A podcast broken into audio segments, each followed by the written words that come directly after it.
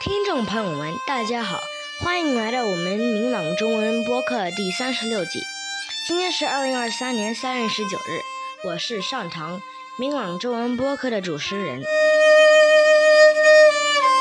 七年级的柯雨林同学今天用故事的形式给大家介绍了大象的群居特点和生活习性，这会让你对在动物园看到的大象有更多的了解。现在就让我们一起来听听吧。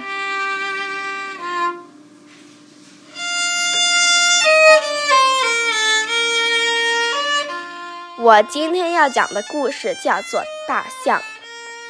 今天草原上有一件喜事，有只一百多千克重的小象出生了，它叫雨果，是半个的儿子。不过，他永远也不会知道爸爸是谁，因为成年雄象是不能待在象群里的。来庆祝他出生的都是姐姐、姑姑或婶婶，还有奶奶们。他们用长鼻子轻抚着他，帮助他站起来。刚学会自己站起来。雨果就得跟着象群走动，可他太困了，不停地躺倒在地上。大家只好等他醒来才行。登林毫不畏惧地看着他，看着这些草原上最大的动物。他们知道大象从不轻易攻击别的动物，当然也没有谁会攻击大象。当他们下河喝水时，就连鳄鱼也不会靠近。不过，大家都很留心照顾雨果。妈妈总用长尾巴牵着它走，走啊，别害怕，妈妈在这儿呢。和其他食草动物在一起时，雨果没有危险。不过，当妈妈给它喂奶时，大家总不会走远。雨果还没学会用鼻子扯草吃，但他已经知道，想喝妈妈的奶时要把鼻子向上卷起来。他很快就学会用自己的鼻子了，就好像是一根吸管。他用鼻子吸上很多水，然后喷到嘴里。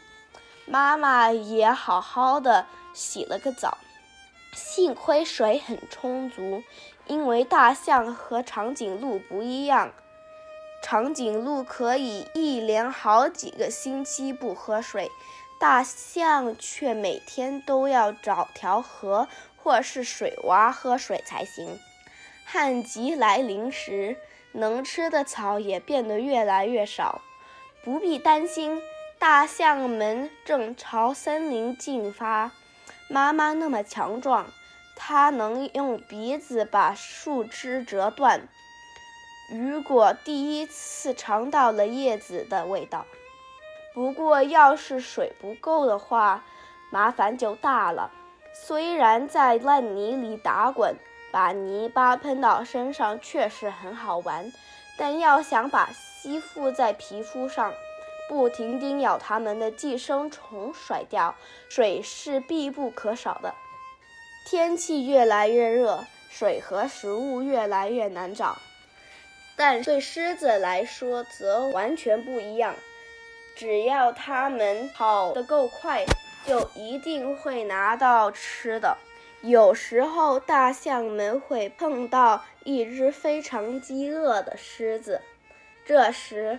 象妈妈就会愤怒地挥扇着耳朵，发出可怕的吼声，吓跑狮子。这样的日子可真够累的。总算到了睡觉的时候，雨果躺倒在表兄身边，妈妈和阿姨则靠在一棵树边站着睡。这个夜晚充满了响亮的呼噜声。这就是大象的故事。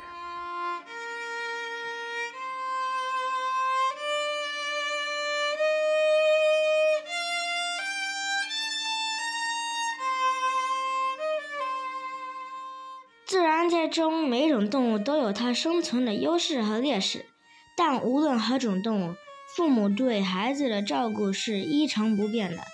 作为人类，我们则更知道如何去尊老爱幼。同学们，你们感受到了爸爸妈妈们对你的爱了吗？我们这一集播客快要结束了，如果你喜欢的话，可以订阅我们的 Podcast，或者点一个赞。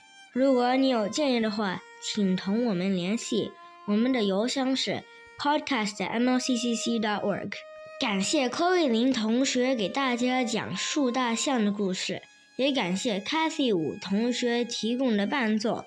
谢谢大家的收听，我们下一集播客再见。